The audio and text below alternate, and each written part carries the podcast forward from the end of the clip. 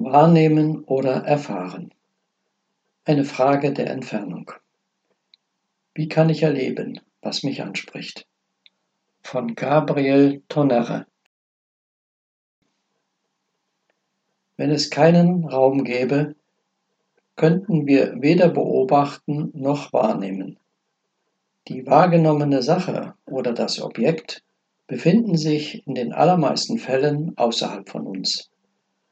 Wenn man sich nun aber auf das eigene Selbst richtet, beziehungsweise auf den anderen im eigenen Selbst, dann entsteht eine andere Realität, eine Wirklichkeit, bei der es keine Person, kein Subjekt mehr gibt, das ich sagen könnte. In der Beziehung zu dem anderen im eigenen Selbst ist das, was man Distanz nennt, auch nicht mehr vorhanden. Das Verwirrende bei diesem anderen in uns ist, dass unser gewohntes Bewusstsein sich lockern muss, damit eine solche Beziehung überhaupt entstehen kann. Wenn sie sich heranbildet, kann man auch von einer Art Wahrnehmung sprechen, aber sie ist ganz anders, als wir sie aus der Physik kennen. Das Wahrnehmen wird zu einem inneren Erleben. In der Physik, in der Welt der Materie, muss das beobachtende Bewusstsein aufgrund der Entfernung zum Beobachteten reisen, sich bewegen, hin und her gehen, um zu besuchen, zu erforschen und zu überprüfen. Nichts dergleichen erleben wir mit dem anderen in uns, der von Natur aus eine treue Präsenz ist in einer Beziehung von Rücksichtnahme und Liebe.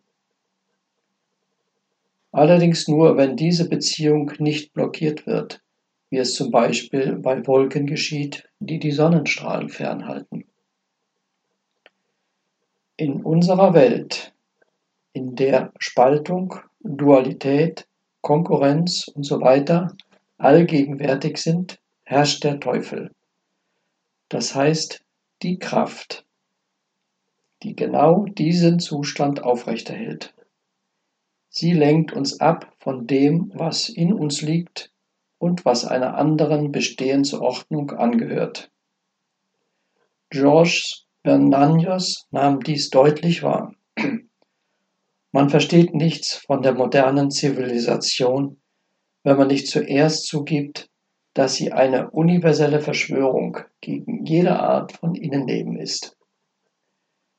Denis de Rochement fügt dem in seinem Buch Der Anteil des Teufels 1949 hinzu, der Beweis, dass der Teufel existiert, handelt und Erfolg hat, besteht darin, dass wir nicht mehr an ihn glauben. Wo befindet sich angesichts dieser Aussagen unser Bewusstsein? Wir atmen ständig ein und aus und vergessen dabei, dass wir dank des Sauerstoffs existieren. Wir sind uns dessen nicht bewusst. So ist es bei einer Vielzahl von Dingen, bei denen wir keine weiterführenden Fragen mehr stellen.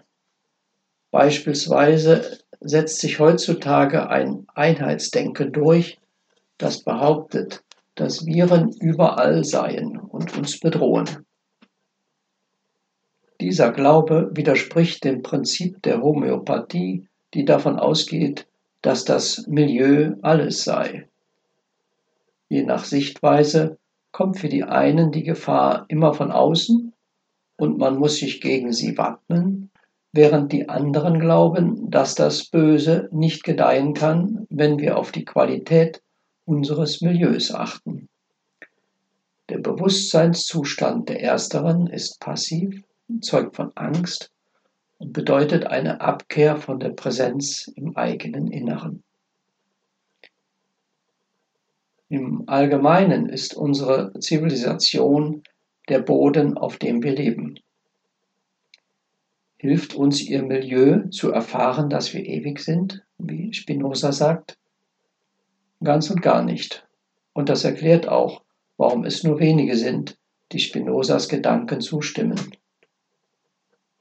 Wonach aber streben diese wenigen? Sie wollen gemeinsam ewige Wesen sein, Wesen, zwischen denen es keine Distanz gibt und deren Beziehung aus seelisch inspirierter Rücksichtnahme und Liebe besteht. In diesem innerlich wahrgenommenen und erlebten Zustand der Einheit gibt es immer noch ein Bewusstsein, eine Wachheit in der Beziehung. Die Subjekte, die Personen haben dabei das gleiche Ziel. Das reine Bewusstsein, das alle Geschöpfe mit der gesamten Schöpfung magnetisch verbindet. Bei einem solchen spirituellen Weg kann man nicht mehr von den vielen Objekten sprechen. Nein, wahrhaft geistiges Erwachen bedeutet zu erkennen, dass wir alle gemeinsam das kollektive Objekt eines einzigen Subjekts sind, nämlich der Allliebe. Darin liegt die Vollendung der Menschheit, in diesem Zustand des Einsseins mit dem einen Objekt, das das Ganze ist. Wie uns oft empfohlen wird, sollten wir meditieren, sollten in unserem Denken innehalten, offen werden und in die innere Stille eintreten. Das ist für niemanden leicht oder selbstverständlich. Die nichtsprachliche Zeichenlehre, Semiotik, kann uns hierzu hilfreiche Hinweise geben. A.J. Greimers, einer der Väter der Semiotik, versuchte zu zeigen, dass das Erleben unendlich viel umfassender ist als das Wahrnehmen. Warum? Das andere in uns kann man nicht im üblichen Sinne wahrnehmen. Man kann es nur erfahren. Denn es gibt keine Distanz, kein Ziel, keine Richtung, in die wir uns bewegen könnten, wie es ein Forscher oder Beobachter tut, der auf der Suche nach etwas Neuem ist. Es handelt sich auch nicht um eine innere Reise, sondern das unmittelbare Erleben des anderen in uns. Dieses innere Erleben ist an sich schon ein Geschehen an der Grenze zur Zeitlosigkeit. Aus räumlicher Sicht ist die Erfahrung der Innerlichkeit wie eine Brücke ins Unbekannte. Sie führt über einen immateriellen Bereich, der den Namen Sinn annimmt. Die Suche nach dem Sinn gehört zu dem, was die Lebenden für ihre ontologische Entwicklung und Sicherheit benötigen. Sie ist genauso Teil ihrer Existenz wie der Hunger, die Luft oder die Bewegung. Dieses andere in uns lässt uns erfahren, dass im Vergleich zu ihm alles, was wir sonst erleben, anders ist. Wir lernen zu verstehen, dass die Innerlichkeit ein Universum ist, das der herkömmlichen Funktionsweise des Alltagsbewusstseins fremd ist. Es ist inzwischen eine allgemein anerkannte Tatsache, die von der Semiotik im Detail untersucht worden ist, dass immer ein drittes Element im Spiel ist, damit Kommunikation stattfinden kann, damit ein Sinn gefunden, damit man von einem Punkt zu einem anderen gelangen kann. Man kann den Gegenstand der Semiotik auf die Frage reduzieren, wie kommt es, dass die Dinge eine Bedeutung bekommen? Was kommt hinzu, damit sie so geschehen, wie sie es tun, in der Gesellschaft und überall? Eine typisch semiotische Antwort lautet, Könnten es nicht die Substanzen sein, durch die sich die Beziehungen bilden? Energie kann nicht in einem oder mehreren Polen lokalisiert werden. Sie wirkt in dem Bereich zwischen den Polen.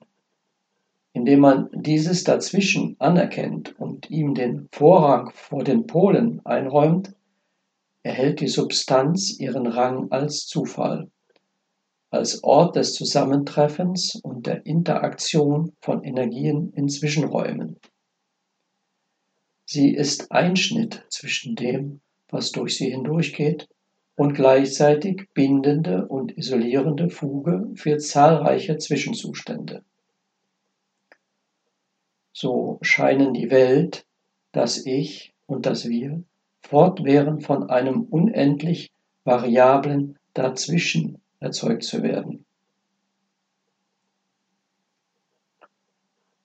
Spricht von Schnittstellen, die die Kommunikation, die Transfers oder die Kompatibilität zwischen elektronischen Geräten ermöglichen. In begrifflicher Erweiterung kann man zahllose materielle und immaterielle Anordnungen als Schnittstellen bezeichnen, als Zwischenräume, durch die wir informiert, gesteuert, kontrolliert werden.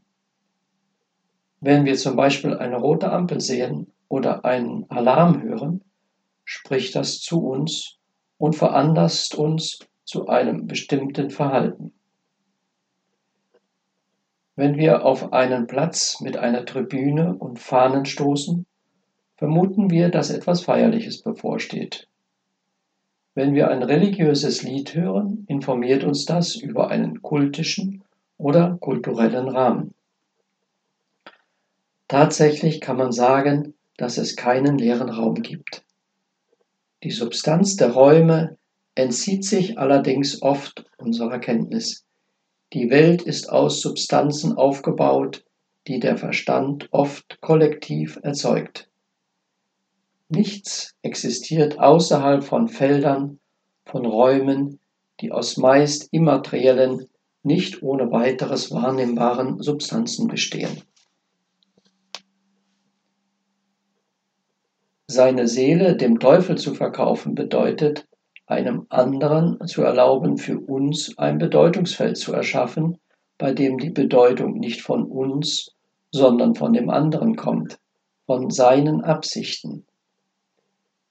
Stets werden dann Substanzen in uns hineingetragen, die etwas von unserem Wesen verletzen. Es ist Sache jedes Einzelnen, eine Brücke zwischen sich und der Welt zu entdecken oder zu bauen, um für sich ein Feld der Erfüllung zu finden. Für einige wenige geht es darum, die Dualität des aktuell herrschenden Feldes hinter sich zu lassen und die Gegenwart in einer Tiefe zu erfahren, die innere Stille und Leere ist. Die Welt wird ihnen fremd, indem sie sich dem anderen im eigenen Selbst zuwenden. Die Seele, die sich von allen Ablenkungen befreit, durch die sie von der ewigen Gegenwart getrennt wird, erfährt das Unaussprechliche der Präsenz des anderen und das Unsagbare des ganz anderen Feldes in ihrem Innern. Unmittelbar gibt sie all ihre Bemühungen auf, etwas wahrzunehmen, das über sie hinausreicht. Solcher Anstrengungen bedarf es nicht mehr, denn sie ist zum Leben erwacht und hat am Wunder des Mysteriums des Lebens teil. Sie erfährt sich als mit der ewigen Quelle verbunden.